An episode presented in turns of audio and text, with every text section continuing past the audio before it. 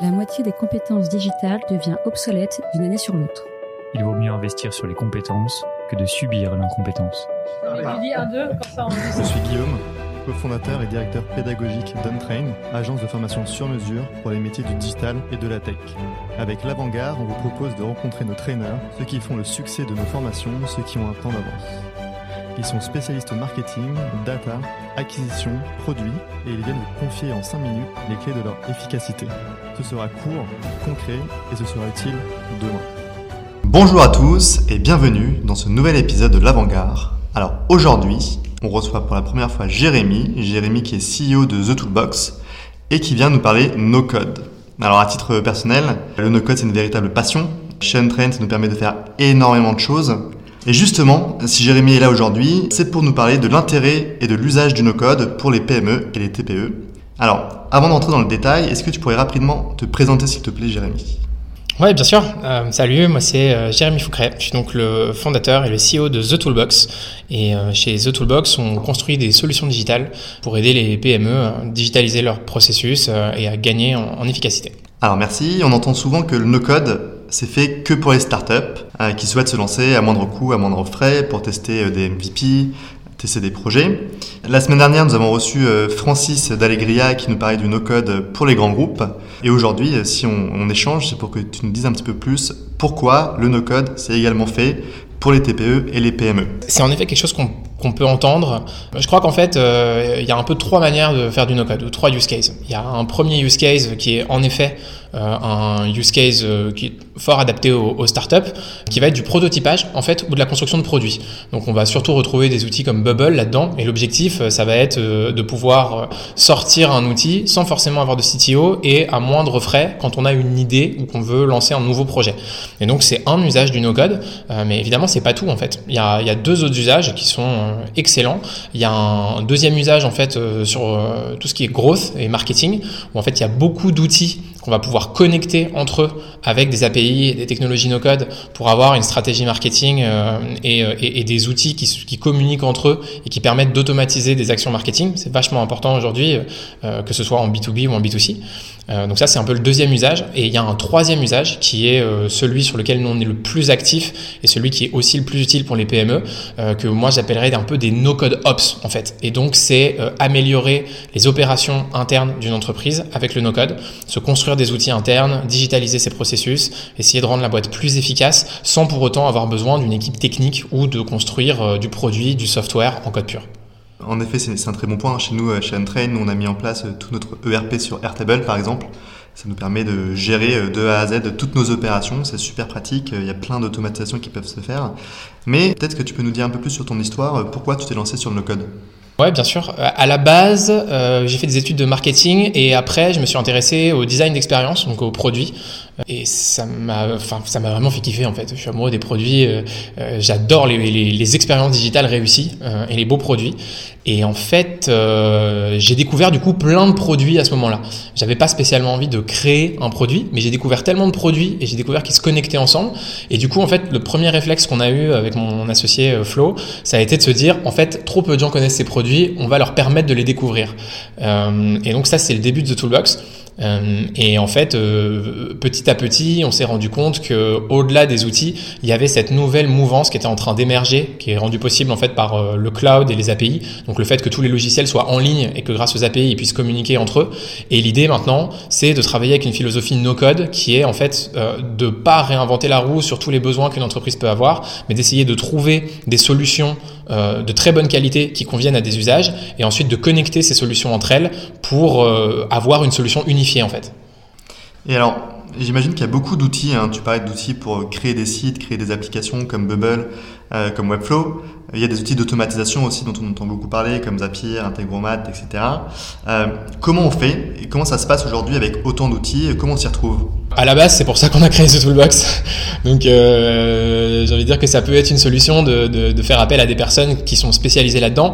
Après, sinon, il y a énormément de, de littérature en ligne et euh, il, y a, il, y a, beaucoup de beaucoup de comparatifs. Ce qu'il y a, c'est que ça demande énormément de temps et quand même de l'expertise de faire ce choix. Euh, donc, généralement, nous, nos clients nous contactent aussi pour qu'on les aide et qu'on puisse faire une recommandation euh, par rapport aux, aux, enjeux qu'ils ont, par rapport aux fonctionnalités qu'ils voudraient avoir euh, dans, dans les solutions qu'ils ont envie de développer.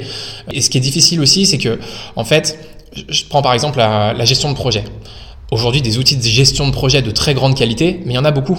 C'est très difficile euh, de faire un choix entre un, Notion, un Asana ou même un, un Airtable qui peut s'adapter à la gestion de projet, mais euh, même il y a énormément, il y a des, il y a des Rike, euh, Basecamp, il y a plein de très très bons outils.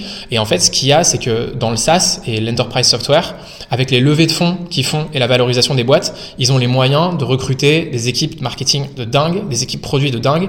Et en fait, tous ces produits se tirent vers le haut. Et aujourd'hui, c'est des produits world class. C'est vraiment d'excellents produits. Donc il n'y a pas euh, sur le papier forcément un outil qui vaut mieux qu'un autre. C'est vraiment plus une question d'usage euh, et de se dire mais quelle expérience est-ce que j'ai envie d'avoir? Est-ce que ce produit-là, l'expérience me convient? Est-ce qu'il a toutes les fonctionnalités dont j'ai besoin? Et moi je pense que de plus en plus, la vraie question c'est est-ce que cet outil-là, il s'intègre bien dans euh, ma stack et mon mix d'outils? Alors, est-ce qu'il y a quand même quelques grandes typologies d'outils? Peut-être qu'il y en a qui sont plus utiles pour faire l'automatisation, d'autres pour créer des sites. J'imagine qu'il y a quand même quelques grandes disciplines. Ouais, bien sûr. Euh, je séparais peut-être en trois typologies d'outils différents. Les outils numériques, les outils no-code et les outils d'automatisation.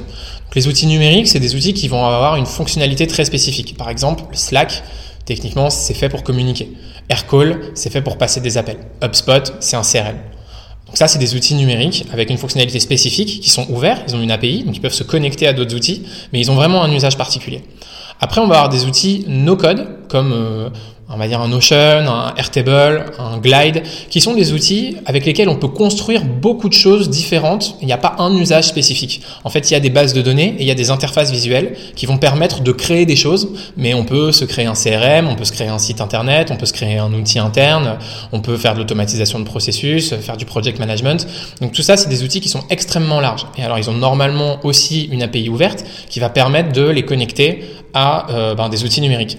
Et en fait, pour faire le lien entre tous ces outils, ces outils no-code et ces outils numériques, on a des outils d'automatisation. Et donc là, on va parler de Zapier, euh, Make, euh, nouveau Integromat, euh, Automate.io, euh, anciennement aussi, qui a été racheté par Notion et qui ferme ses portes maintenant pour, pour travailler les automatisations uniquement dans Notion, N8N, qui fait ça en open source. Et donc en fait, ces outils-là, l'objectif, ça va être de connecter d'autres outils sans code en fait. Et donc euh, ça va permettre là d'avoir bah, un système unifié avec euh, des outils qui ont des fonctionnalités très spécifiques et d'autres outils qu'on va paramétrer et dans lesquels on va construire euh, l'interface dont on a besoin. Et alors tu l'as dit un petit peu tout à l'heure, mais ces outils sont relativement récents pour la plupart, ou en tout cas ils existent depuis quelques années. Est-ce qu'il n'y a pas un risque à utiliser un outil qui est trop récent si jamais on l'intègre dans une stack, dans notre process opérationnel, et que du coup, du jour au lendemain, il ferme ses portes? Ouais, bien sûr. Mais en fait, euh, il y a peut-être plusieurs niveaux de réponse. Le no-code, techniquement, c'est quelque chose qu'on voit quand même depuis assez longtemps. Je veux dire, WordPress, d'une certaine manière, fallait pas coder. Excel, c'est des formules, fallait pas trop coder non plus. Il y a depuis très longtemps des éditeurs, ce qu'on appelle WYSIWYG, What You See is What You Get pour le web, euh, qui essayent en fait de diminuer euh, la quantité de code qu'il faut pour produire un logiciel informatique. C'est un truc dont Steve Jobs parlait déjà euh, il y a 15 ans, de dire qu'en fait, il fallait réduire la quantité de code pour produire des logiciels informatiques. Donc en fait, c'est une tendance de fond.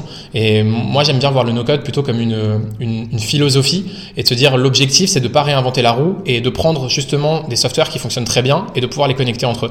Après, ça nous est jamais arrivé à nos clients et, ça fait vraiment partie aussi de, un peu de, de, notre charte de qualité de ne pas proposer des outils qui viennent de sortir ou sur lesquels on n'est pas sûr. Il y a parfois même des très bons produits qui sont sortis euh, l'an dernier ou l'année d'avant. Généralement, c'est des choses que nous, on va pas recommander à nos clients parce qu'en fait, ils sont trop jeunes. Et on va essayer de se concentrer sur des solutions qui ont quand même euh, déjà euh, un, un, volume de clients important, qui vont travailler avec de l'enterprise, euh, sur lesquels on sait qu'il y a un niveau de sécurité, un niveau de service qui est euh, suffisamment satisfaisant que pour pouvoir euh, bah, se reposer dessus et intégrer les opérations d'une entreprise.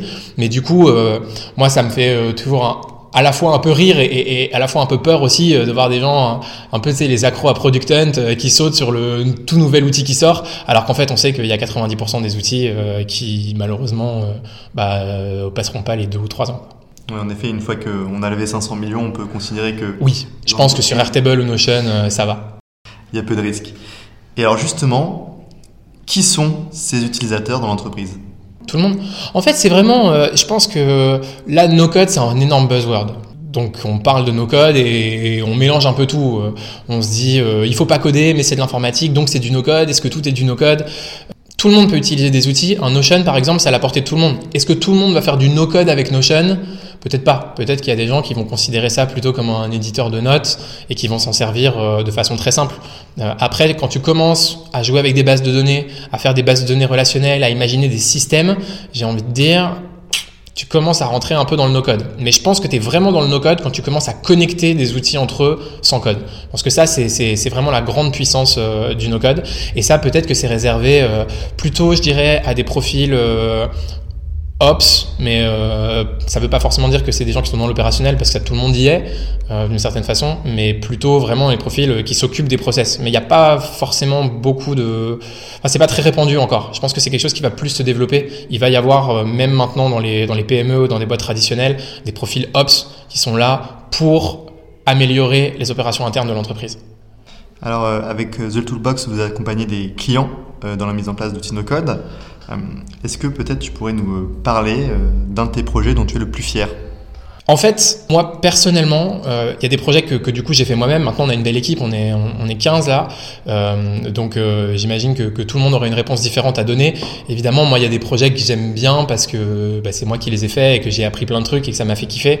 Là, en ce moment, je suis en train de travailler avec David Salabi chez Cambon Partners pour faire leur Notion.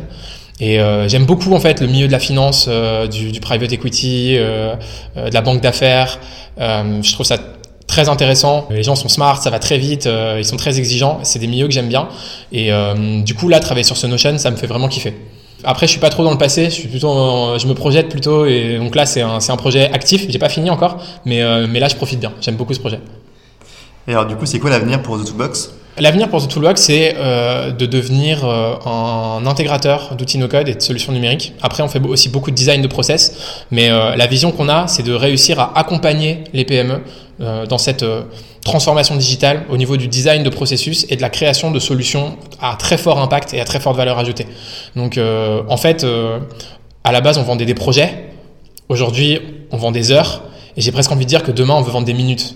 Moi, mon objectif, c'est tu nous achètes un peu de temps sous forme de crédit et nous, on te rend plus de temps en fait. C'est ça l'objectif.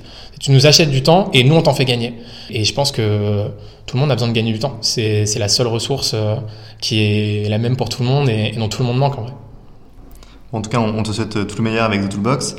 Peut-être pour conclure ce podcast, euh, est-ce que tu as des ressources à partager pour ceux qui nous écoutent pour qu'ils puissent creuser ce sujet du no-code Ouais, il y a quelques articles euh, sur notre site. Il y a une super communauté euh, qu'on a euh, créée avec Contournement notamment et, d'autres acteurs de l'écosystème no-code qui s'appelle No-Code France, qui a un Slack avec 7000 personnes dessus. C'est une mine d'or, c'est vraiment génial. Si vous avez des questions ou que vous avez envie de commencer dans le no-code, c'est vraiment top. Il y a une chaîne en fait par outil. Et du coup, vous pouvez poser vos questions, les gens vous répondent. C'est euh, très très bonne ambiance et il y a beaucoup beaucoup de valeur. Puis sinon, euh, il y a euh, les formations de contournement qui sont top euh, pour démarrer sur sur les, les grands outils un peu connus. il y a MakerPad aussi en anglais, qui est une mine de ressources incroyable, qui a été racheté par Zapier maintenant. Je pense que pour démarrer, c'est déjà pas mal. Génial, bah écoute, merci beaucoup Jérémy d'être venu aujourd'hui nous parler de tout ça. Et on te dit à très vite pour un prochain podcast. Merci. 喂